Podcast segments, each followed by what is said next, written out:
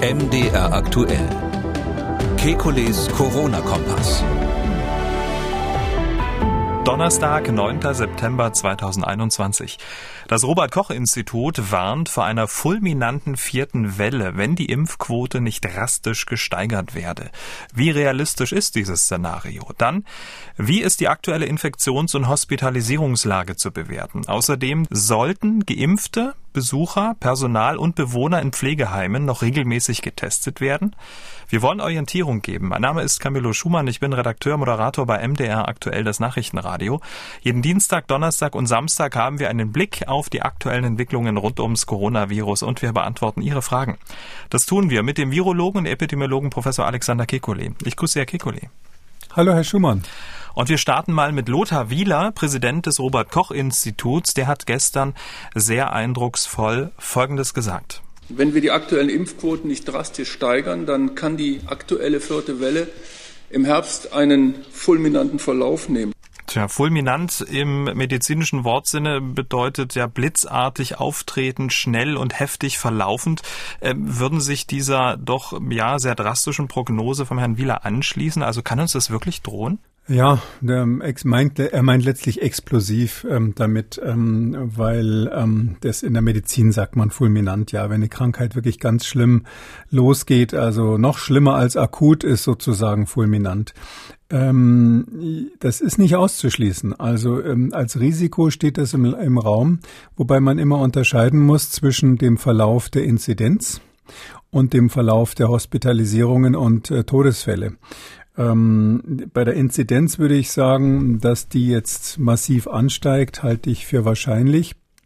Ähm, man würde das nicht jetzt rein technisch nicht als fulminant bezeichnen, weil es einfach die normale Exponentialfunktion ist, die wir beim letzten Mal auch gehabt haben. Also das baut sich dann nicht wesentlich schneller auf. Die, die, die, der aufsteigende Schenkel sozusagen der Inzidenz wird jetzt nicht irgendwie krass steil, dass das quasi wie so ein Peak aussieht, sondern es wird wieder eine Welle geben. Und die Frage ist hauptsächlich nicht, wie schnell steigt sie an, sondern wie hoch wird sie. Und ähm, da ist es ja letztlich so, wir können eine gewisse Inzidenz inzwischen wegstecken durch die Impfungen, aber eben nicht beliebig viel. Und da gibt's äh, so eine Obergrenze, ab der dann ähm, die Infektionen dann auch ähm, von den Geimpften eine Rolle spielen. Die haben ja eine geringe Infektionswahrscheinlichkeit. Das schwappt dann über ähm, zu den Ungeimpften und macht dort dann die sichtbare Welle. Und ähm, insgesamt sind bei diesen bei diesen Dingen immer so ähm, Triggereffekte, so Grenzeffekte dabei. Also äh, unter gewissen Schwellen, ähm, sage ich mal, spielt zum Beispiel die Infektion, die von äh, von Geimpften auf die Ungeimpften rübergeht, keine so große Rolle. Aber wenn man eine sehr große Hintergrundaktivität hat, dann kriegt das Ganze eine höhere Dynamik. Oder jetzt durch die Urlaubsrückkehrer, die man eben leider nicht ähm, kontrolliert hat bei der Einreise, ähm, ist es so, dass wir einfach eine hohe Hintergrundaktivität am Ende der Ferien haben. Mhm. Wenn man dann in der Situation die Schule aufmacht, gibt es eben sozusagen nicht mehr additive Effekte, sondern multiplikative Effekte. Die Dinge verstärken sich sozusagen gegenseitig. Und ich glaube, das sieht Herr Wieler mit fulminant. Und, und ja, bezüglich der Fallzahlen würde ich ihm zustimmen. Das ist leider nicht auszuschließen. Und wenn ich Sie richtig verstanden habe, ähm, je höher die Inzidenz jetzt auch in dieser Situation ähm, ansteigen wird, können auch die Geimpften dann auch einen Teil äh, zu dieser Situation negativ beitragen. Ja, das äh, genau so ist es. Das hängt auch mit der Nachverfolgung zusammen.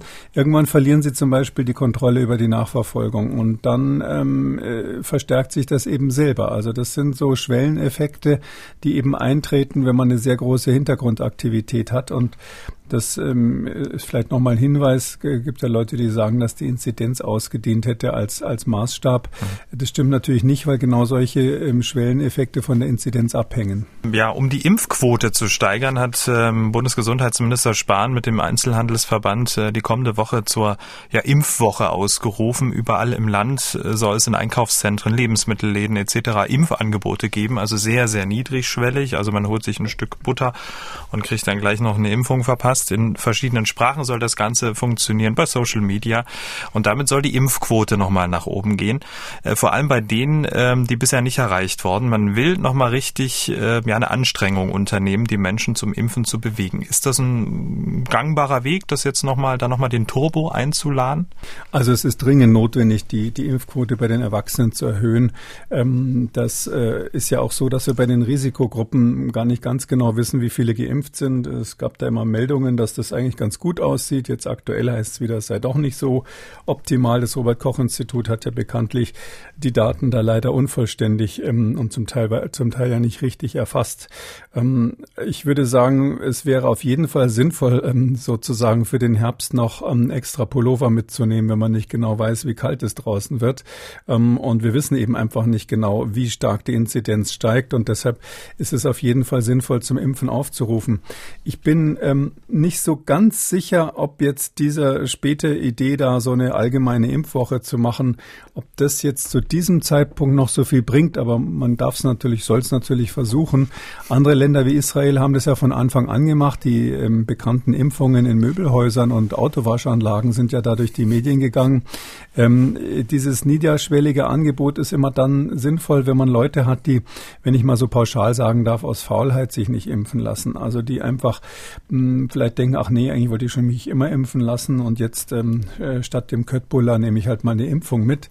Ähm, aber ich glaube, ähm, dass ähm, äh, bei uns in Deutschland, ich, müsste man vielleicht mal einen Soziologen fragen, aber so mein Gefühl ist, wir haben eher so eine Gesellschaft, die inzwischen sich geteilt hat in solche, die sich entschieden haben, nach reiflicher Abwägung sich impfen zu lassen und dann doch eine relativ große Gruppe, die sich auch überlegt hat und die jetzt auch nicht irgendwelche radikalen ähm, Reichsbürger und Impfverweigerer sind und die sagen aus welchen Gründen auch immer, nee, ich warte erst mal ab. Ähm, ob man sozusagen so einen irgendwo gefestigte Entscheidung äh, durch einen äh, Stand bei McDonald's oder, oder Wendy oder so ähm, jetzt noch umwerfen kann, da bin ich nicht so sicher, aber der, den Versuch ist es sicher wert. Das ist genau für mich auch persönlich der springende Punkt. Wer sind eigentlich die Ungeimpften, die Herr Spahn ja dann auch immer mal, auch gestern äh, auf der Pressekonferenz, Impfmuffel nennt und äh, damit ja, sagen wir 20 bis 30 Prozent der Bevölkerung äh, anspricht. Vielleicht können Sie mir da helfen. Also wir können ja mal so eine kleine Rechnung machen. Ähm, knapp 62 Prozent der Gesamtbevölkerung sind vollständig geimpft, 70 Prozent der Erwachsenen. Das teilt sich ja dann auch durch die Altersgruppen, aber 70 Prozent der Erwachsenen. Laut Robert Koch Institut, das fand ich gestern äh, ganz interessant, sind nach eigenen Erhebungen so zwischen 5 bis 10 Prozent echte Impfgegner, Corona-Leugner, also die kriegt man auch nicht, also die werden sich nie impfen lassen. Da haben wir schon mal 70 plus 10 sind 80 Prozent der Erwachsenen, fehlen also noch 20 Prozent. Und äh, von den 20 Prozent sind ja sicherlich auch Menschen darunter, die aus gesundheitlichen Gründen sich nicht impfen lassen können. Wie viel vermuten Sie sind darunter? Oh, das ist schwer zu sagen. Das hängt vom Art, beratenden Arzt oder Apotheker ab. Ähm, das ist ja sehr unterschiedlich. Ja, der eine hat ein Kind, das hat mal, eine, hat mal allergisch reagiert bei einer Impfung. Das gibt es gar nicht so selten, dass die Kinder dann doch ganz beeindruckende Symptome haben. Die klingen nach zwei, drei Tagen ab. Da ist die Hauptarbeit des Kinderarztes, die Eltern zu beruhigen. Die Eltern sind dann eigentlich die Patienten in dieser Lage. Aber ähm, es gibt natürlich dann Eltern, die sagen, Mensch, mein Kind hatte diese schlimme Reaktion. Das ist doch irgendwie genetisch vielleicht. Also ich lasse mich lieber auch nicht impfen. Und, und das sind dann so, sage ich mal, so ein bisschen abstrakte äh, Dinge, die mehr mit Gefühl zu tun mhm. haben, mit grundsätzlicher Sicht auf die Welt. Wie guck, wie stehe ich der Medizin gegenüber? Was, was, was habe ich für eine Vorstellung von meinem Immunsystem? Da ist ja auch sehr, sehr viel, sage ich mal, Metaphorik und Esoterik mit drinnen in diesen ganzen Dingen. Ähm, ähm, und, und da ähm, sozusagen eine scharfe Trennlinie zu ziehen, das ist, glaube ich, genauso schwer wie die Frage zu beantworten, warum wählt der eine diesen zum Bundeskanzler und der anderen jenen zum Bundeskanzler? Das sind ja, äh, kaum einer hat ja Parteiprogramme gelesen, bekanntlich. Ähm, irgendwie wird halt so, das ist so eine Mischentscheidung. Und ich mhm. Glaube, bei den Impfungen ist es so ähnlich und ich bin absolut dagegen, ähm, Leute zu diskreditieren als Impfmuffel, die, ähm, die sich aus welchen Gründen auch immer dann pauschal nicht impfen lassen. Aus meiner Sicht ist eine große Gruppe, die dies ähm, nicht verstanden haben oder die vielleicht aus religiösen Gründen da keinen Zugang haben. Und ich glaube, dass man doch wesentlich mehr Anstrengung unternehmen müsste, um erstens rauszukriegen, genau wie Sie richtig sagen, welche Gruppen sind das überhaupt? Wir haben ja jetzt September und dass man immer noch nicht genau weiß, wer da überhaupt, wie viele überhaupt geimpft wurden, das ist ja unklar und wer sich nicht impfen lässt, das ist offensichtlich auch unklar. Ähm, und ähm, wenn man weiß, wer das ist, dann wird man sicherlich noch diese 20 Prozent, von denen Sie sprechen, gezielter angehen können. Das kostet natürlich Geld, das kostet ein äh, bisschen Grips, dass man sich gezielte Konzepte überlegt. Aber mm, ich glaube, durch so pauschale Dinge irgendwo im Supermarkt kriegen Sie diese Leute nicht rum. Aber ich will jetzt auch nicht äh, die äh, Kampagne schlecht reden. Wenn man keine andere Idee hat, dann muss man eben zumindest mal das machen. Das war ja schon länger fällig. Also das haben, wie gesagt, andere Länder ja sehr früh gemacht. Okay, also ich kann Sie jetzt nicht auf eine, auf eine, auf eine Zahl festnageln, wer da möglicherweise aus gesundheitlichen Gründen, aber können wir uns irgendwas zwischen fünf und zehn Prozent einigen? Höchstens. Also das ist hm. also aus gesundheitlichen, also äh, wenn, wenn, also das kommt immer auf den behandelnden Arzt an, nicht? Wenn Sie Klar. zu einem anthroposophischen Arzt gehen, haben Sie eine hohe Quote. Aber ich würde mal sagen, jeder, der will, äh, kriegt von seinem Arzt, wenn er den Arzt sich danach aussucht, ein Attest, dass es gesundheitliche Gründe gibt. Und wenn man das ganz knallhart runterbricht, ist das unter fünf Prozent, die echt okay. sozusagen aus harten Gründen nicht geimpft werden dürfen. Okay, sagen wir mal so, ja, sagen wir mal fünf Prozent, da wären wir jetzt laut meiner Rechnung so bei 85 Prozent. Also die 70 Prozent der Erwachsenen, die wir schon geimpft haben, die fünf Prozent, die nicht gehen, aus gesundheitlichen Gründen und zehn Prozent, die es eh ablehnen. Da wären wir noch bei 15 Prozent. Und ähm, so ein bisschen Privatdemoskopie auch in diesem ähm, Podcast. Es gibt ganz viele Hörerinnen und Hörer ähm, dieses Podcasts, die uns schreiben und sich gerne impfen lassen würden, aber nicht mit den mRNA-Impfstoffen. Sie warten zum Beispiel auf einen Proteinimpfstoff und wollen wissen, wann kommt er denn nun endlich. Also das sind ja nicht Menschen, die sich nicht impfen lassen, werden aber trotzdem Impfmuffel genannt. Das ist ja auch ein bisschen schwierig, oder? Ja, das ist genau dieser Punkt, ja, dass, dass es schon eine starke Pauschalisierung ist und ich habe immer Respekt vor Leuten und das finde ich ist das Wichtigste bei jeder Art von Diskussion, die man führt. Gerade wenn man jemanden überzeugen will, muss man im ersten Schritt mal Respekt davor haben, dass der sich seine Meinung selbst seriös gebildet hat. Also damit anzufangen zu sagen, äh, der ist doof oder der hat keine Ahnung oder der ist irgendwie hypnotisiert worden oder sonst was, das führt überhaupt nicht weiter, sondern ähm, man muss wirklich überlegen, was sind dort die Argumente, wovor haben die konkret Angst und naja, wir sprechen ja auch aus dem Grund letztlich so viel über Impfstoffe, weil ich immer hoffe, dass wenn man es genauer versteht, dass dann mehr Leute sagen, gut, jetzt habe ich es verstanden, das Risiko ist so und so, das nehme ich jetzt einfach mal in Kauf. Ähm, und die, die diese ganzen Informationen haben, ähm, äh, aus verschiedenen Informationsquellen sich das zusammengetragen haben und die dann am Schluss zu einer anderen Meinung kommen. Zum Beispiel, sie sagen, ich will nochmal ab, abwarten. Ich finde, die, das muss man auch respektieren. Das mal so ins Verhältnis ähm, zu setzen diese, diese 15 Prozent, die wir jetzt rausgearbeitet haben, ähm, so viele sind es ja dann am Ende gar nicht mehr. Und die sind ja eigentlich auch auf in Anführungszeichen der, der, der, der Impfbefürworterseite. Das wissen wir natürlich nicht mhm. genau. Aber ähm, ich möchte es mal so sagen. Ähm, wir, es ist eine äh, große Leistung und ich habe immer gesagt, das ist das Minimum, mit dem wir in den Herbst starten können, dass wir 70 Prozent der Erwachsenen als Quote erreicht haben.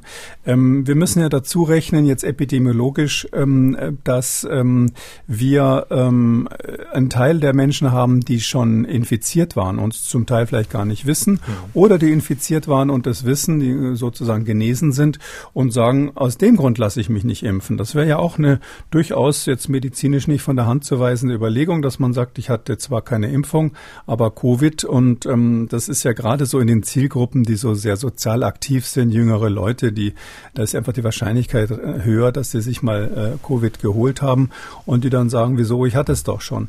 Also übrigens eben keine dumme, keine dumme Überlegung, ja. Ähm, und ähm, ich glaube, ähm, dass wir damit gar nicht so schlecht dastehen. Also ich finde, ich hatte ja selber selber, äh, ich glaube auch in diesem Podcast immer gesagt, 70 Prozent ist das, was realistisch erreichbar ist und was auch knapp ausreichen könnte. Und ich habe so, also das erste stimmt auf jeden Fall schon mal und das zweite ähm, wird man jetzt im Herbst sehen. Ähm, das kommt halt darauf an, wie klug die Maßnahmen dann sind.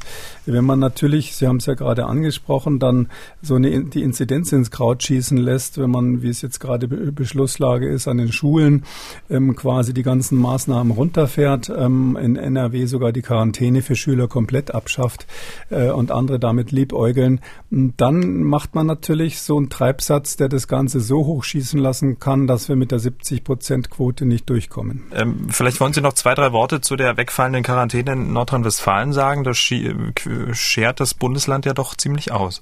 Naja, das ist ja der, der, der, sehr, der gefeierte, ähm, die gefeierte Einigung der Gesundheitsminister ähm, am Montag ähm, bezüglich des Vorgehens an den Schulen, wo man gesagt hat, unter diesen und jenen Umständen sollen eben tendenziell nur noch die Sitznachbarn in Quarantäne mhm. kommen. Das war ja sowieso schon eine sehr, sehr starke Reduktion. Vorher ist mal die ganze Schulklasse quarantänisiert worden. Jetzt ist es je nachdem, was man unter Nachbarn versteht, sind es entweder einer links, einer rechts, plus noch einer vorne und hinten vielleicht, macht also zwei bis vier. Und dann hat also NRW gleich als nächstes gesagt, und das ist ja etwas, was jetzt ganz massiv in der öffentlichen Diskussion auch ist, ähm, das Gesundheitsministerium in Nordrhein-Westfalen hat gleich am Dienstag erklärt, nein, wir machen das nicht so, sondern wir schicken nur noch, Achtung, so ist es gesagt worden, die ähm, wirklich PCR-Positiven, also die Infizierten, schicken wir in Quarantäne. Ich hoffe, dass jetzt einigen Hörern die Haare aufgestellt hat, weil sie in diesem Podcast erfahren haben, wenn ein Kranker ähm, abgesondert wird, heißt es Isolierung. Und wenn eine, eine Person, die Kontakt hatte, aber wo man nicht weiß, ob er positiv ist, das heißt Quarantäne. Das wissen die im Gesundheitsministerium in NRW natürlich in Düsseldorf ganz genau. Selbstverständlich wissen die das. Ähm, zumindest nach über einem Jahr Pandemie haben sie jetzt alle auf dem Schirm. Äh, warum drücken die das so aus? Weil sonst hätten sie es anders formulieren müssen. Sonst hätten sie sagen müssen, wie ich es gerade gesagt habe, wir haben in der Schule die Quarantäne abgeschafft, weil nämlich nur noch die Positiven ähm, abgesondert werden. Das nennt man aber nicht Quarantäne, sondern Isolierung. Weil der Witz der Quarantäne ist ja gerade, dass man nicht weiß, ob einer hm. positiv ist oder nicht. Also das ist, ähm, man könnte sogar sagen, Oniswaki Malipense, also ein Shake, der Böses dabei denkt, ähm, dass die hier diese Verwechslung der Begriffe gemacht haben, aber offensichtlich wollten sie nicht sagen, wir haben in der Schule für Schüler die Quarantäne abgeschafft in NRW. Und das ist ganz ernst so, dass das bundesweit jetzt diskutiert wird. Ich kann vielleicht noch Folgendes sagen. Ähm, es gibt eben auch noch das unterstützende Argument, was da kommt von Kinderärzten. Einer der Sprecher der Verbände dort hat gesagt, gesagt, ähm, äh, es sei ja so, dass ähm, weit über 80 Prozent der, ähm, der Quarantänemaßnahmen äh, in der Vergangenheit ähm, eigentlich sinnlos gewesen seien keine Ahnung, wie er das gerechnet hat. Aber selbst wenn es so sein sollte, dass das auf die einzelnen Personen vielleicht so ist, dass, dass 80 Prozent umsonst isoliert wurden, klar, äh, quarantänisiert wurden, klar, das ist natürlich immer so. Wenn Sie so eine ganze Schulklasse haben mit, was weiß ich, 30 Kindern und hinterher finden Sie am Ende der Quarantäne, dass äh, nur zwei positiv waren von allen, dann können Sie immer sagen, 28 waren umsonst, aber an, anders geht's halt nicht. Deshalb war die ganze Maßnahme ja nicht umsonst. Und das Zweite, was ganz wichtig ist und, und mir wirklich die äh, ganz ehrlich gesagt aufstößt, wenn ich sowas lesen muss, ohne dass dann auch die Journalisten nachfragen. Das bezieht sich doch alles auf die Variante vor Delta. Das ist doch die Situation, als die Kinder in der Schule saßen in der vorletzten Welle und da hat man diese Untersuchungen gemacht und da hat man vielleicht, vielleicht ein paar Daten zu. Aber wir haben es jetzt mit einem Erreger zu tun, der ungefähr doppelt so ansteckend ist wie vorher. Und da können Sie nicht einfach sagen, damals hat sich ähm, äh, der, das Kind in der letzten Ecke der Schulklasse nicht angesteckt, also wird es jetzt in dieser Welle wieder so sein.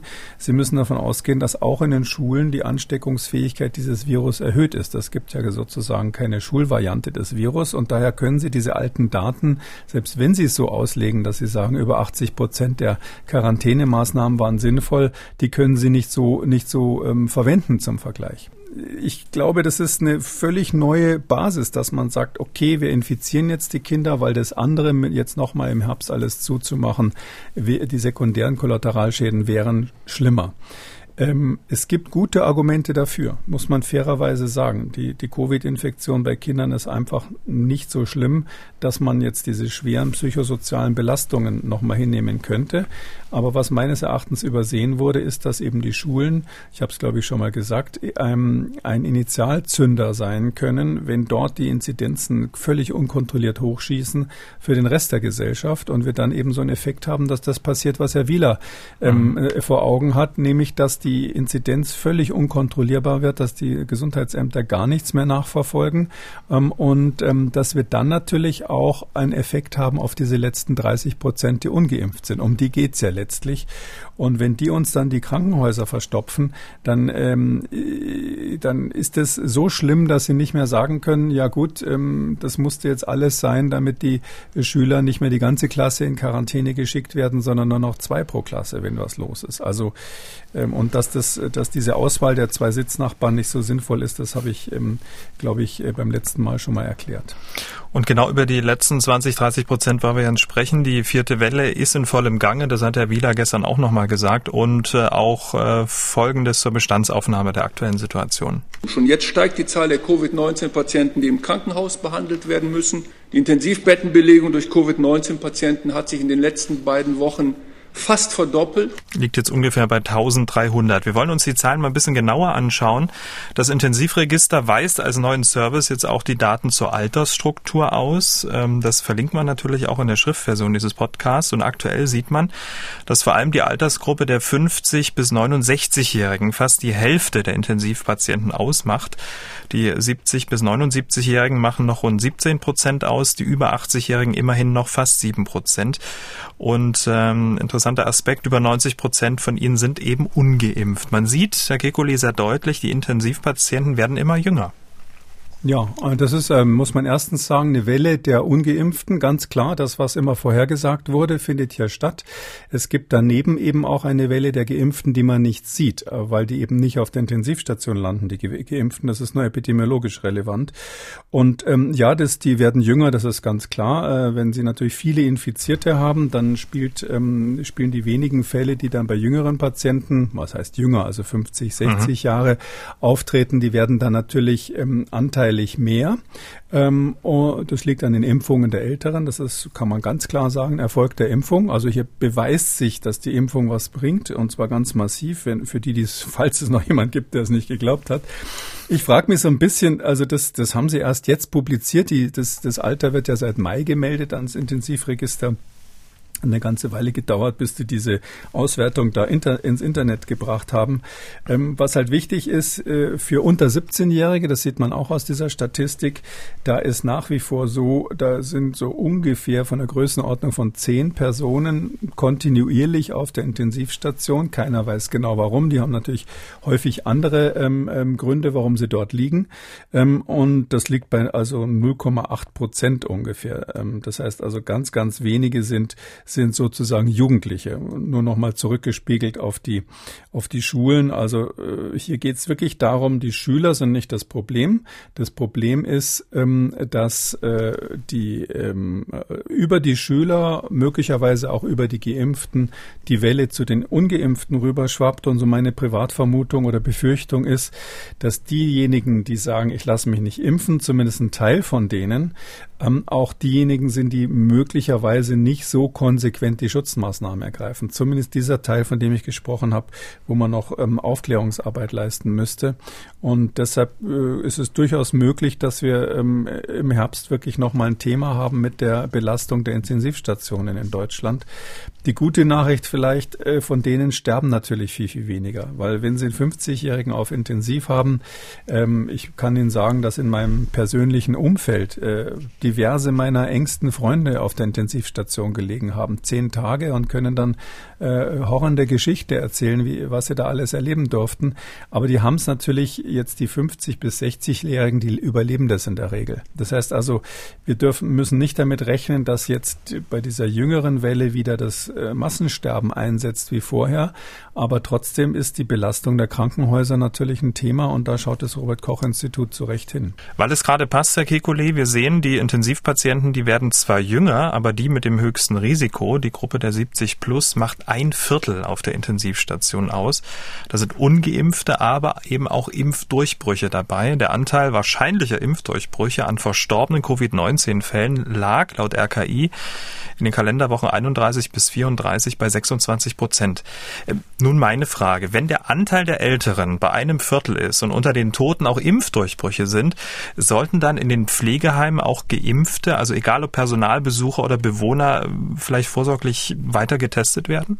Erstens muss man bei diesen Zahlen immer aufpassen, wenn man in einer Altersgruppe sehr viele Geimpfte hat und dann guckt, wie viel Prozent der Verstorbenen sind denn geimpft, dann kriegt man einfach eine hohe Prozentzahl. Ja, das ist, hat man aus Israel schon mal diese, diese Meldung und das heißt nicht, dass die Impfung nichts taugt, sondern das ist einfach ein statistisches Phänomen.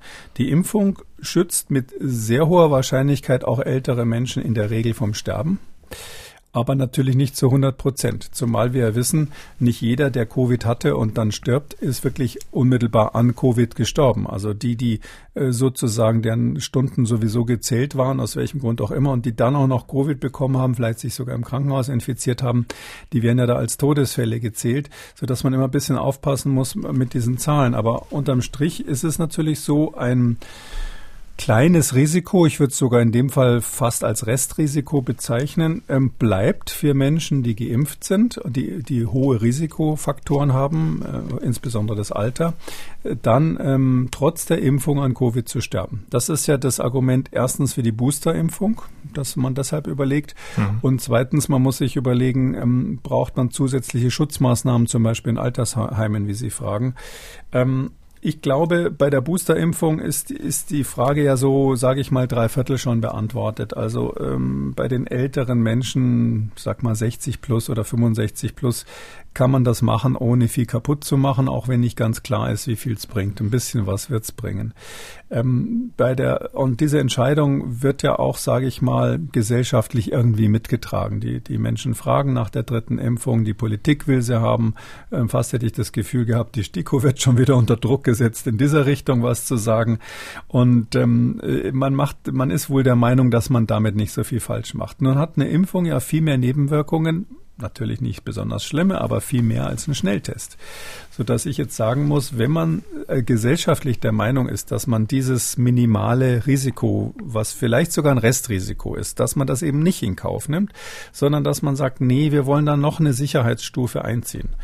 Ähm, wenn man das bei der Boosterimpfung diskutiert, dann muss man sagen, okay, dann müssen wir auch weiter testen, Geimpfte und Genesene, wenn sie zum Beispiel Personal sind in Altenheimen oder aus anderem Grund eben eine hohe Wahrscheinlichkeit besteht, dass, dass für den Fall einer Durchbruchinfektion dann auch jemand, der eine Risikoperson ist, betroffen ist. Also die Frage ist mit Ja zu beantworten. Im Bereich von Risikopatienten, im Bereich von Altenheimen ähm, würde ich lieber, wenn ich so sagen darf, mit Hose und Gürtel, äh, mit äh, Hosenträger und Gürtel unterwegs sein und sagen, lieber erstmal auf der sicheren Seite und hier weiter testen. Man sieht ja dann auch, ich bin übrigens da ja schon lange dafür, nur die PCR-Tests einzusetzen, weil hier auch diese Unsicherheit der Schnelltests eigentlich, da wir ja so viele PCR-Kapazitäten übrig haben, das, das muss man da nicht in Kauf nehmen. Und ähm, das müsste man sich dann eine Weile ansehen. Aber da wir ja jetzt so eine hohe Inzidenz äh, vermuten, die Möglichkeit besteht, für den Herbst. Mhm. Ähm, da würde ich sagen, ist das eigentlich der richtige ähm, Moment, äh, für alle Fälle mal die Schotten dicht zu machen. Für alle Fälle und nur für die vierte und hoffentlich dann auch äh, letzte Welle. Das ist die letzte Welle, da haben wir uns ja schon drauf geeinigt. Ne? Das ja, ist, das stimmt. Das ist aber grundsätzlich wichtig bei den ganzen Überlegungen, dass man, ähm, wenn man einfach weiß, das ist jetzt nochmal die letzte Anstrengung, dann glaube ich, funktioniert so ein Aufruf auch eher. Und deshalb ähm, meine ich das ganz ernst, sowohl bezüglich der Impfung als auch bezüglich der sonstigen Maßnahmen, sei es die Schule oder sei es der Schutz der Altenheime. Da sollten wir jetzt nicht ausgerechnet, wenn, wenn sozusagen der Sturm am Horizont gerade aufzieht, sollten wir nicht nachlässig sein, bloß weil wir hoffen, dass er an uns vorbeizieht. Okay, also Tests äh, für Risikopatienten ähm, auch bei geimpften Personalbesucher oder Bewohner in äh, Pflegeheimen zum Beispiel. Ähm, da würden sich für aussprechen, wie sieht's denn eigentlich an den Schulen aus? Familie Heinemann ähm, hatte auch gemeldet. Ähm, sie berichtet vom Schulbeginn in Niedersachsen. Alle Schülerinnen testen sich in den ersten sieben Tagen täglich, dann dreimal wöchentlich per Schnelltest zu Hause. Und nun will die Familie Heinemann wissen, wie sieht's denn aus? Sollen sich nun auch die Geimpften weiterhin testen? Man weiß ja nie. Äh, ich bin der Meinung, dass man Schüler grundsätzlich testen sollte und zwar konsequent. Aus so einem ähnlichen Grund wie bei den Alten. Die, die Schüler sind ja in dem Sinn hm, nicht keine Risikogruppe, ganz und gar nicht. Wahrscheinlich ist es so, dass das Risiko durch Sekundärschäden, sekundäre Kollateralschäden bei Kindern höher ist als das durch Covid selber. Also es geht ja in diese Richtung, was auch jetzt gerade beschlossen wurde von den Gesundheitsministern. Aber die sind eben ein möglicher Initialzünder für eine richtig ähm, unangenehme Detonation äh, dieser Fallzahlen in der Gesamtgesellschaft, die dann auch wieder die Risikogruppen, ähm, das heißt die ungeimpften Erwachsenen treffen könnte treffen würde, muss man eigentlich sagen. Und ähm, deshalb bin ich der Meinung, ähm, dass man die Schulen, weil das eben in der Regel ungeimpfte sind, die dort sind, äh, weil man dort die Kontakte eben nicht komplett untersagen will, aus gutem Grund, bin ich der Meinung, dass man dort weiter komplett äh, testen sollte. Also alle Schüler mit den engmaschigen Tests nach wie vor und die jetzt beschlossenen Ausnahmen für Geimpfte und Genesenen halte ich für aus bei Schülern halte ich aus verschiedenen Gründen für nachteilig. Der eine habe ich gerade gesagt. Ein anderer ist, dass jetzt ganz praktisch gesehen jetzt hat die Schule ja sowieso das Recht, den Impfstatus jedes Kindes zu erfragen. Äh, am Schluss weiß wie jeder, wer die, wer die geimpften Kinder sind. Ab zwölf geht es ja sowieso nur. Und da gibt's eben dann welche, die geimpft sind und die müssen dann ähm, zum Dank sozusagen, kriegen sie nicht ein Stück Schokolade, sondern müssen sich nicht testen lassen. Ich halte das für pädagogisch ähm, komplett ähm, verfehlt, das so zu machen. Ich würde die Kinder wirklich gleich behandeln. Es hat aus ganz verschiedenen Gründen große Vorteile in der Schule, ähm, da so eine Gleichheit herzustellen stellen. Ähm, das andere ist das, das Sicherheitsargument, wie gesagt, dass das dadurch eine zusätzliche Sicherheit eingezogen wird, auch eine zusätzliche Sichtbarkeit für mögliche Infektionsgeschehen, weil sie ja sonst diejenigen, die ähm, geimpft sind oder genesen sind und trotzdem infiziert, die erfassen sie ja sonst überhaupt nicht. Äh, gerade mit diesen neu beschlossenen Quarantänemaßnahmen machen sie sich ja äh, quasi doppelt und dreifach blind an der Stelle. Deshalb bei Schülern wei äh, auf jeden Fall weiter testen. Ein weiteres Problem an der Schule ist natürlich, dass ähm, wir ja, das gilt ja auch für Genesene. Wie machen Sie das jetzt? Also so ein Kind hatte Covid. Jetzt müssen Sie also der Schule bekannt geben, dass das Kind Covid hatte. Das halte ich für grundsätzlich schwierig. Dass man jetzt sagt, ob man geimpft ist oder nicht, na gut, das ist bei anderen Erkrankungen vielleicht auch wichtig, Masern ja, nein oder so. Aber äh, äh, bekannt zu geben, ob man eine bestimmte Erkrankung hatte, nämlich äh, Corona, Covid schon mal, äh, Covid-19 sich schon mal geholt hat. Ich finde, das ist die Privatsache der Menschen und da muss schon ein sehr starker Grund sein, warum der Staat fordert, dass man das bekannt gibt.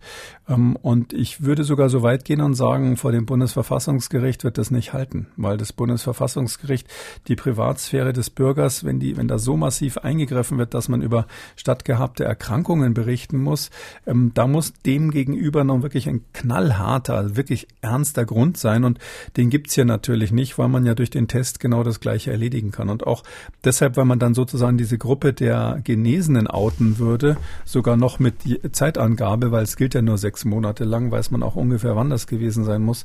Ähm, das halte ich gerade in der Schule nicht für sinnvoll.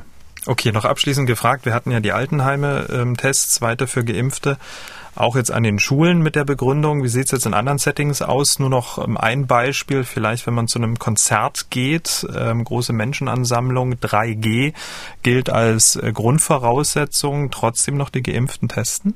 Mm, das würde ich da an der Stelle nicht machen. Sie haben ja dort, wenn jetzt äh, lauter Geimpfte, Genesene, Getestete da äh, zusammensitzen, ein Konzert anhören. Ich bin übrigens der Meinung, dass man bei Großveranstaltungen dringend die Maske aufbehalten sollte.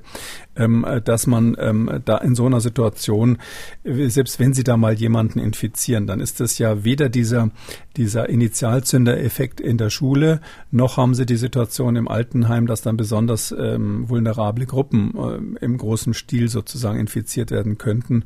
Ähm, drum würde ich sagen, da ähm, können wir, sofern wir die Maske bei Großveranstaltungen weiter auflassen, äh, können wir uns entspannen und brauchen nicht die Testung der Geimpften und Genesenen. Also die richtigen Rockkonzerte, die sind ja eher äh, Open Air, zumindest so wie ich das aus meiner ähm, bewegten Jugend in Erinnerung habe.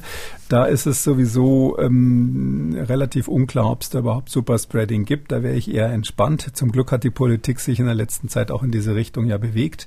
Ähm, ähm, was man überlegen muss, ist natürlich bei Konzertveranstaltungen, wo die Leute dann wild miteinander tanzen. Ähm, früher gab es ja noch so Pogo und solche Sachen, äh, wo man sich also angerempelt hat, sogar zum Teil absichtlich mit Lederdecke und Niete auf der Schulter.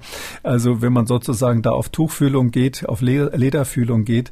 Ähm, das ist eine Situation, wo man schon überlegen muss, ob das in so einer, bei einer hohen Inzidenz noch verantwortet werden kann. Aber auch da kommt eben wieder die Inzidenz ins Spiel. Also wenn Sie eine Region haben, wo die Gäste aus einer niedrigen Inzidenz, aus, aus einem Gebiet mit niedriger Inzidenz kommen, können Sie sowas eher verantworten. Wenn Sie dann aber wissen, Sie haben regional eine Hochinzidenz, dann wäre das eine ganz schlechte Idee. Tja, Inzidenz ist genau das Stichwort fürs nächste Thema, die einzelnen Parameter zur Bewertung der äh, Gesamtsituation. Äh, Inzidenz ist was, dann die Hospitalisierung, die kann man ja auch pro 100.000 Einwohner innerhalb von sieben Tagen umrechnen, also die Hospitalisierungsinzidenz und die liegt, ganz frische Zahlen aus dem heutigen RKI-Lagebericht, bei 1,89. Zum Vergleich, der bisherige Höchstwert lag um die Weihnachtszeit bei rund 15,5. Und genau diese Hospitalisierungsinzidenz kann ein Parameter zur Bewertung der Gesamtlage sein. Gestern hat ja der Bundestag Änderungen im Infektionsschutzgesetz beschlossen. Ziel, man will ja weg von der äh, Inzidenz der Neuinfektion hin zu weiteren Parametern. Nun sollen weitere Indikatoren äh, berücksichtigt werden. Die, äh, die Inzidenz, also der Neuinfektion, verfügbare Intensivkapazitäten, Zahl der Geimpften, Hospitalisierung. Das ist so die grobe Richtung. Das Feintuning, also die Schwellenwerte für die einzelnen Indikatoren sollen die Bundesländer selber festlegen. Der Gesetzgeber gibt den Rahmen vor, die Länder sollen es konkret machen. Herr Kekulé, äh, damit ist doch eigentlich der unterschiedlichen Situation in den Ländern Rechnung getragen, oder? Äh, ja, also das kann man so machen, dass man sagt, der Bund gibt den Rahmen vor. Das ist ja auch ein klassischer Weg im Gesetzgebungsverfahren, gerade bei Gesundheitsfragen. Da sind ja im föderalen System die Länder zuständig, ähm, so dass man sagt, man gibt es hier ab. Die Frage ist dann nur, das Infektionsschutzgesetz ist ja sozusagen eine Ausnahme, weil man an der Stelle, wenn es quasi um Seuchengeschehen im weitesten Sinne geht, ähm, quasi den Ländern was vorschreibt, obwohl sie für die Gesundheit zuständig sind kann man die Frage stellen, warum müssen eigentlich in Deutschland die Länder für die Gesundheit zuständig sein? Also beim Kultus kann man es ja noch verstehen, dass man sagt, äh, jetzt bayerisch in Bayern irgendwie bei äh, Niederbayerisch als Fremdsprache lernen oder jodeln im Gesangsunterricht. Das ist vielleicht nicht, dass ich behaupte, das gäbe es in Bayern, aber ähm, das wären Möglichkeiten, die jetzt so sehr lokal gefärbt wären. Vielleicht lernen die dann oben an der Ostsee dafür eher segeln irgendwie äh, und ähnliches als, als im Sport. Da glaube ich, dass es sinnvoll, das, äh, den Kultus quasi Unterricht und so weiter äh, lokal zu organisieren. Aber diese Krankheiten sind doch irgendwie überall gleich. Und deshalb ist das sowieso so ein Fragezeichen, braucht man im föderalen System 16 verschiedene Landesgesundheitssysteme. Ähm, und vor diesem Hintergrund ist aber, da wir das nun mal haben, das Bundesgesetz eben das, was dann das Infektionsschutzgesetz, das, was für diese quasi Pandemien und andere übergeordneten Fragen zuständig ist. Wenn da aber nur drinnen steht, die Länder sollen es entscheiden, dann ist die Frage, braucht man das überhaupt in dem Gesetz an der Stelle? Braucht man den Rahmen? Ähm, der wurde ja mal geschaffen, da ich glaube 28b war das im Infektionsschutzgesetz, um die 16 Ministerpräsidenten und Landesfürsten sozusagen auf Spur zu bringen. Wir erinnern uns an die Zeit, wo der Bund sich partout nicht durchsetzen konnte, jeder gemacht hat, was er wollte und da wurde dann so eine Art Bundesnotbremse irgendwann mal eingebaut und, und die hing halt an der Inzidenz dran. Ähm, wenn man das jetzt nicht mehr braucht, bin ich jetzt nicht so ganz sicher, ob man überhaupt da noch so groß formulieren muss. Ähm, würde wahrscheinlich ein kurzer Passus reichen. Die Länder legen fest, ab wann sie eingreifen und wann nicht. Und denen muss man dann auch nicht vorschreiben, welche Parameter äh, sie, ähm, äh, sie da wählen. Ich sag mal, rein theoretisch äh, für die nächste Pandemie. So ein Gesetz ist ja etwas, was länger halten soll, ist ja keine Verordnung. Es könnte ja sein, dass bei der nächsten Pandemie typischerweise 40 bis 50-Jährige besonders schwer betroffen werden und dann ähm, äh, festgestellt wird, dass der Ausfall an Polizeibeamten eine kritische Masse wird. Dass da oder bei Feuerwehrleuten oder so haben wir plötzlich ein Problem. Dann dürften die ja eigentlich dann auch sagen, okay, wenn jetzt so und so viel Prozent der Polizeibeamten äh, schwerst erkrankt sind, nur in diesem theoretischen Beispiel, dann müssen wir Maßnahmen ergreifen. Also es gibt ja ganz viele mögliche Flaschenhälse bei solchen Pandemien, die dann ähm, erhebliche Auswirkungen haben können. Und da muss einfach der Staat, in dem Fall dann die Länder, müssen quasi wie bei anderen Katastrophen auch die Möglichkeit haben zu reagieren. Ich glaube nicht, dass man das so abstrakt in so einem Bundesgesetz alles vorhersehen kann. Ähm, die grundsätzliche Frage, die hier jetzt ganz, ganz konkret dahinter steht, ist, Damals war man doch so stolz drauf, dass man sich geeinigt hat auf ein einheitliches System und jetzt machen es ja doch wieder die Länder selber. Also diese, diese Diskussion finde ich eher interessant, ob das jetzt eigentlich gewollt ist oder ob man es aufgegeben hat oder keine Ahnung, vielleicht wenn wir dem nächsten Bundeskanzler alle Freiheiten lassen, ähm, äh, das dann wieder ganz neu aufzurollen. Also das ist mir nicht ganz klar, wie, wie an manchen anderen Stellen auch. Da, da wird so ein Strategiewechsel eigentlich gemacht, ohne dass ich so höre, wie der begründet wurde. Hm. Wenn Sie jetzt Ministerpräsident wären, ähm, wie würden Sie jetzt mit diesem Infektionsschutzgesetz umgehen? Also stellen Sie sich vor, Sie wären jetzt ähm, Herr Kretschmer in Sachsen. Ich würde das so machen, wie ich glaube, dass das RKI, ähm, ich glaube, da überschätze ich die nicht, ähm, das tatsächlich schon seit längerem macht. Ähm, äh, sozusagen leise im Hintergrund. Also der erste Parameter, der langsamste und trägste Parameter, den wir haben, ist ähm, die Zahl der Todesfälle. Das ist äh, zeitverschleppt, aber dafür ein sehr harter Parameter, weil Tod ist Tod, das kann man relativ gut diagnostizieren.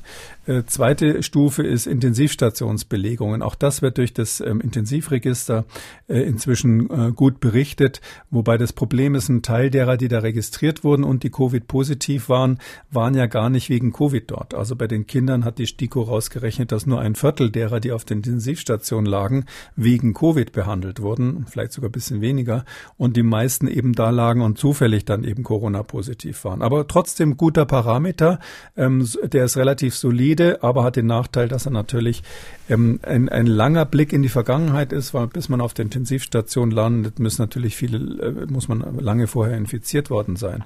Ähm, die nächste Stufe ist die Krankenhauseinweisung und die allersensibelste Stufe sozusagen das ganz die, die ganz feine Sicherung, habe ich mal gesagt, die als erste rausfliegt, das ist ähm, die Zahl, ist die Inzidenz. Und genau diese abgestufte Betrachtung würde ich machen. Die ähm, das ist so ähnlich wie beim Mikroskop, ja. Da haben Sie eine große Schraube, mit der Sie erstmal einstellen, ähm, ob jetzt das ähm, Okular und das Objektiv, also der ganze optische Apparat rauf und runter gefahren wird und an das Objekt herangefahren wird. Da, da, mhm. da machen Sie so eine grobe Schärfe. Und dann haben Sie feinere Schrauben, mit denen Sie erstmal die Schärfe groß, grob einstellen und dann eine, mit der Sie ganz fein das wirklich nochmal scharf stellen. Und so ähnlich ist es mit diesen Parametern. Die muss man dann in dieser Weise nutzen und zwar abgestuft nutzen. Und wenn Sie zum Beispiel feststellen, ich sag mal so äh, ganz Extrembeispiel. Sie hätten eine hohe Inzidenz bei irgendeiner Krankheit oder auch bei dieser. Sie hätten aber nur, ähm, äh, sage ich mal, zwei Tote pro Woche. Dann können Sie als Ministerpräsident sagen, ja, okay, nächstes Thema bitte. Und wenn Sie aber viele Tote haben, dann ist das sozusagen der Generalparameter, ähm, wo Sie sagen müssen, hier ist Handlungsbedarf. Und zwar die Zahl der Toten bestimmt letztlich und auch der Schwererkrankten bestimmt letztlich, wie harte Maßnahmen sie überhaupt, welche, wie, wie hart die Maßnahmen äh, sein dürfen, die sie ergreifen. Darum hat jeder Parameter seine Berechtigung.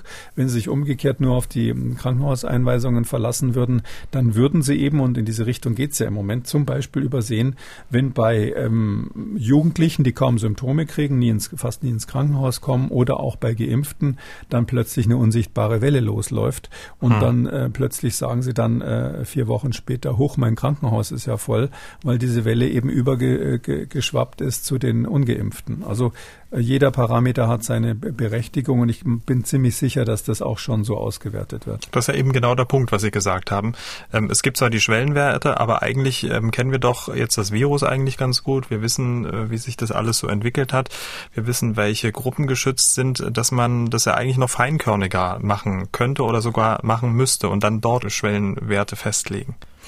Naja, also äh, ich glaube nicht, wissen Sie, so einen Schwellenwert festzulegen, das ist doch mehr so ein pädagogisch-politisches Thema. Ja, der hatte der Schwellenwert, also die Bundesampel hatte den Zweck, eben die ja, aber, eine Ampel aufzustellen. Ja, ja, man kann es ja auch nicht nach Gefühl machen, ne? Ist ja, ja, aber es ist trotzdem, ich, ich sehe das schon so, äh, es gibt keinen Algorithmus dafür. Also es wäre schön, wenn wir einen Algorithmus hätten, den haben wir aber auch nicht, hängt auch von ganz vielen Faktoren ab, die man da nicht einbauen kann. Ähm, äh, wenn Sie so wollen, sind da Variablen drin, die wir nicht kennen. Zum Beispiel das Verhalten der Menschen. Das ändert sich ja dynamisch. Manchmal haben die Menschen mehr Angst und äh, ziehen sich zurück. Es gibt Leute, die sagen, ich bin jetzt schon geimpft, aber ich gehe trotzdem noch mit Maske raus. Äh, und das, das ändert sich sozusagen insgesamt. Mhm. Und ähm, das, ist, das ist der eine Faktor, den wir nicht kennen. Der andere Faktor, den wir nicht kennen, ist, wir wissen nicht genau, welchen Einfluss die Impfungen haben. Wir haben ungefähr dieses 1 zu 10, von dem ich vorhin gesprochen habe, bei den, äh, von den Engländern. Das können wir uns versuchen abzukocken, aber wir wissen nicht genau, ob es übertragbar ist. Und da gibt es viele weitere äh, un, unbekannte Variablen, sodass ich es eigentlich besser finde, das zu machen, was, was, was man sozusagen eine Expertenschätzung nennt. Wenn Sie ähm, Leute, die wirklich eine Ahnung haben, der eine von Statistik, der andere kennt das Virus, der dritte weiß, wie Gegenmaßnahmen funktionieren und so weiter, wenn Sie so ein Gremium haben und die diskutieren sozusagen ähm, so lange, bis weißer Rauch aufsteigt, dann äh, kommen Sie normalerweise zu einer sehr guten ähm, Annäherung an den richtigen Wert. Das ist so ein Phänomen, was man immer beobachtet, wenn man qualifizierte Gremien zusammensitzen hat. Da gehen am Schluss eigentlich alle raus und sagen, die Lösung ist zwar nicht genau die, die ich jetzt spontan, als ich reingegangen bin, gedacht hätte, ähm, aber wenn ich jetzt rausgehe und die ganzen Argumente gehört habe, weiß ich, das ist die beste in der jetzigen, also nicht in der jetzigen Lage mhm. die beste, die wir identifizieren konnten. Und ähm, dieser Prozess, um das nochmal zu sagen, der ist ja völlig, der fehlt ja komplett in dieser ganzen Pandemie. Das macht man überall. Schauen Sie, wenn Sie gucken, wie die STIKO arbeitet, der STIKO-Bericht, die gucken sich, die haben eine Risikomatrix, die setzen sich zusammen und überlegen, welche Risiken wollen wir begrenzen, was ist eigentlich unsere Aufgabe, was wollen wir in Kauf nehmen und was nicht. Und dann gibt es sozusagen verschiedene äh, Möglichkeiten, wie man in dieser Matrix sich bewegt. Und am Schluss kommt ein Vorschlag raus oder zwei oder drei, je nachdem, welche Position man hat, wenn man, wenn man unter Unternehmensberater ist es der Klassiker, dass man drei verschiedene Vorschläge macht und den, äh, den Kunden sozusagen bittet, dann einen auszusuchen. Und äh, diese Prozesse, die ich war früher in der Schutzkommission der Bundesregierung, wir haben nichts anderes gemacht. Wir haben ständig diese Risikomatrizes gemacht und nach äh, irgendwie definierten Prozessen abgearbeitet, ohne dass wir dafür einen Algorithmus hatten, weil sonst hätte die Kommission nicht gebraucht, dann hätte es ja der Computer machen können. Ähm, und ich dieser, dieser Prozess, der auch in den Pandemieplänen steht, da steht drinnen, Stufe 1 bei der Pandemie, erste Maßnahme, bilde eine Pandemiekommission. Das hat man nicht gemacht und deshalb geht es so ins Kraut äh, rauf und runter und jeder Ministerpräsident was ma macht das anderes, so dass dann Leute wie Sie natürlich zu Recht sagen, ja, wäre es nicht vielleicht besser, wenn wir da eine Formel für hätten. ja. Na ja, also ich stelle mir ja, vor, wenn klar, ich jetzt, wenn ich jetzt zum Beispiel in der Staatskanzlei in so einem Krisenteam bin äh, ne, äh, und äh, muss das jetzt irgendwie bewerten und ich bin jetzt kein Virologe und ich habe jetzt auch keinen, den ich gerade anrufen kann. Ich muss mich doch an irgendwas wenden oder ähm, wie, wie soll man die Situation sonst bewerten? Also diese, ähm, diese Teams gibt's ja. Also ich bin ja selber beim, beim runden Tisch ähm, in, in, äh, des Ministerpräsidenten in Bayern. Es gibt auch so ein ähnliches Team bei dem österreichischen Bundeskanzler, wo ich ja auch manchmal gefragt werde. Es gibt genau solche Teams und ich weiß, dass andere Bundesländer das auch haben. Es ist, glaube ich, bekannt, dass der Herr Streeck in Nordrhein-Westfalen in so einem äh, Team mit drin sitzt. Und natürlich ist es auch so, dass die, äh, die Bundesregierung solche Teams hat. Wobei bei der Bundesregierung mir nicht gefällt, dass die Namen nicht so öffentlich öffentlich sind und offensichtlich die Namen immer mal so wechseln, je nachdem, was gerade so in der letzten Talkshow irgendwo gesagt wurde. Ähm, ich glaube aber, dass unterm Strich es so ist, dass wir diese Beratungen haben. Das Problem ist nur, die Experten, die da ähm, jeweils gehört werden, die sind untereinander nicht optimal vernetzt. Da gibt's ähm, so das Team sowieso, das Team sowieso und das Team sowieso die quasi dann auch öffentlich zum Teil gegeneinander aufgeführt werden und die aber nicht das machen, was wir international ständig machen in dieser Krise, nämlich äh, durch Konferenzen, durch Zoom-Konferenzen, durch Austausch der Argumente sozusagen ihre äh, einen Konsens zu bilden. Ich glaube, es gäbe wesentlich weniger Dissonanzen zwischen den Bundesländern, was die so entscheiden, wenn die jeweils beratenden Experten quasi einer Meinung wären. Und die wären viel stärker einer Meinung, wenn das ein strukturierter Prozess wäre, wo die eben dann vorher für die Meinungsbildung sich auch mal zusammensetzen. Ähm, ich finde, das kann man auch durchaus transparent machen, würde ich sogar öffentlich machen. Hätte ich nichts dagegen, wenn man das quasi dann bei Zoom so macht, dass da jeder zuhören kann. Ähm, und dann würden, würden auch die Argumente transparent sein. Damit kommen wir zu den Hörerfragen. Herr Pichler hat gemailt, sehr geehrter Herr Kekulé, ich frage mich schon länger, wie die Briten mit der dritten Impfung verfahren an. Anhand der von Ihnen erwähnten Bedenken zum AstraZeneca-Impfstoff müsste doch bereits eine Boosterung mit mRNA-Impfstoffen stattfinden. Gibt es dafür schon eine Zulassung? Was raten Sie Personen mit 60, die mit AstraZeneca geimpft wurden, sowie jenen mit 30 Jahren? Viele Grüße. Ähm, ja, mit ganz hinten angefangen. Also ein 60-Jähriger muss zum jetzigen Zeitpunkt nach Datenlage sich äh, nicht nochmal impfen lassen, bloß weil er AstraZeneca bekommen hat. Ähm, ich bin ja da etwas großzügiger bei den Johnson Johnson geimpften, weil die nur eine Impfung bekommen haben und wir einfach wissen, dass die zweite Impfung bei allen anderen Impfstoffen, auch den Vektorimpfstoffen, was bringt und habe deshalb bisschen Zweifel, ob die Aussagen des Herstellers Johnson Johnson so richtig sind, dass die sagen, bei uns reicht aber einer auch gegen Delta. Ähm, AstraZeneca allein wäre für mich kein Grund, jetzt deshalb zu sagen, man muss nochmal impfen. Die Briten sehen das genauso. Gibt, ähm, es ist klar, wenn man kurz nach der Impfung nachschaut und die Effektivität gegen Delta anschaut, dann ist die bei AstraZeneca deutlich schwächer als bei den RNA-Impfstoffen. Es ist aber eine interessante, zumindest sagen die Engländer das, das nehme ich immer so ein bisschen in Klammern, weil die natürlich auch so sehr stark ihren eigenen Impfstoff da favorisieren. Die sagen, wenn man das längerfristig anschaut, dann gibt es den Effekt, dass alle ähm, abfallen, also quasi kurz nach der Impfung sind sie noch gut gegen Delta und nach ein paar Monaten sind sie schlechter gegen Delta. Und der, äh, bei diesem Abfallen ist aber AstraZeneca weniger schnell als die anderen, sagen sie. Und dadurch würde sich das in gewisser Weise annähern. Es gibt dann zwar nach vier, fünf Monaten immer noch ein Unterschied. Aber der Unterschied ähm, gegen, der, in der Wirksamkeit gegenüber Delta ist ähm, zwischen äh, AstraZeneca und den RNA-Impfstoffen nach längerer Zeit nicht mehr so klar. Also daher würde ich sagen, da ist noch ein Fragezeichen. Das schauen wir uns erstmal an. Eine grundsätzliche Empfehlung für die, äh, für die, für die dritte Impfung kann man im Moment nicht aussprechen, zumal ich muss wirklich daran erinnern, gerade gestern hat der Generalsekretär der Weltgesundheitsorganisation nochmal einen verzweifelten Hilferuf ausge, ähm, ausgesandt und hat wirklich nochmal erinnert, dass er ein Moratorium haben will, dass man bis 2022, also bis nächstes Jahr, keine Boosterimpfungen macht, weil das einfach ein Unding ist, dass wir in äh, vielen Staaten der Welt noch nicht einmal auf fünf Prozent Impfquote sind. Und die reichen Länder haben sich jetzt die ganzen ähm, Dosen äh, gebunkert und denken drüber nach, ob sie es jetzt einlagern sollen oder Boosterimpfung machen sollen oder wen sie sonst noch alles irgendwie impfen könnten. Das ist äh, zu Recht äh, hier angeprangert worden.